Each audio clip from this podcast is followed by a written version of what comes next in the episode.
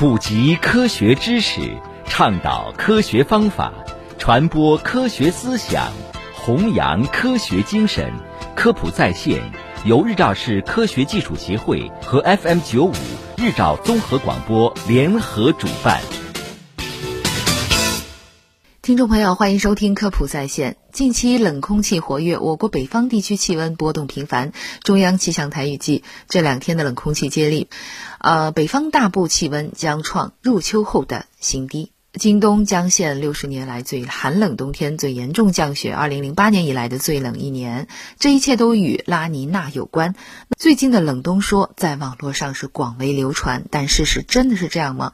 根据监测，今年八月份以来呢，赤道中东太平洋已经进入了拉尼娜状态。根据国家气候中心预测，秋季会继续维持拉尼娜状态，预计到今年冬季会达到峰值，也就是到今年冬季会形成一次弱到中等。等强度的拉尼娜事件，我们所说的拉尼娜状态事件，指的是赤道中东太平洋海水表面温度与常年同期相比出现了大范围的偏冷，并且呢强度和持续时间达到一定条件的现象。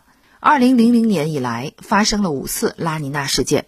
从五次拉尼娜事件的状况而言，冬季内蒙古东部、东北地区、华北部分地区平均气温呢比常年同期偏低了一到两度，部分地区呢偏低了两度以上。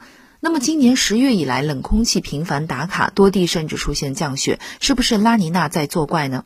是不是就预示着冷冬的到来呢？国家气候中心气候预测室研究员袁源介绍，十月上旬，我国北方地区，特别是其中典型代表内蒙古和东北地区，气温降至冰点，出现降雪实属正常。在气候态上，我国北方地区九月中下旬就开始出现初霜冻，条件就是地面最低气温降至冰点。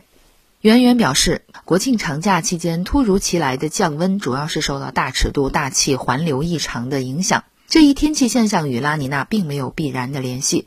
一般而言，在多数拉尼娜事件盛期的冬季。欧亚中高纬大气环流经向度可能加大，影响我国的冷空气活动比常年更加频繁。我国中东部地区气温较常年同期偏低的概率较大。